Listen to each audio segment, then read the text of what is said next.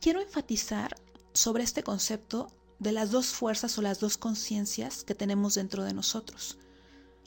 Que aunque la fuerza que nos domina es la fuerza de la conciencia del cuerpo, del deseo de recibir para nosotros mismos, del ego, no somos nosotros.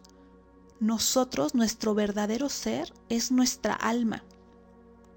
Por lo que el trabajo que tenemos que realizar es identificar a nuestro ego, desasociarnos del ego y hacer el trabajo de ir en contra de esta fuerza.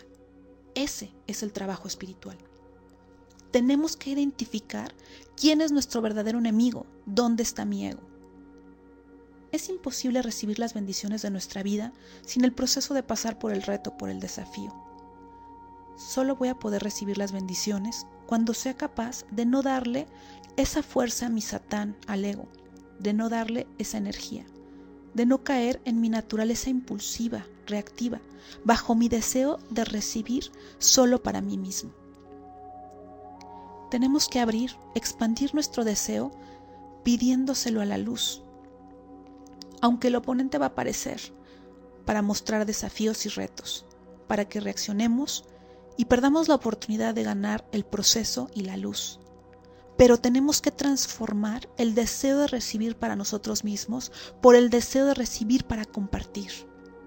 El deseo de ser como la luz. Este es el juego.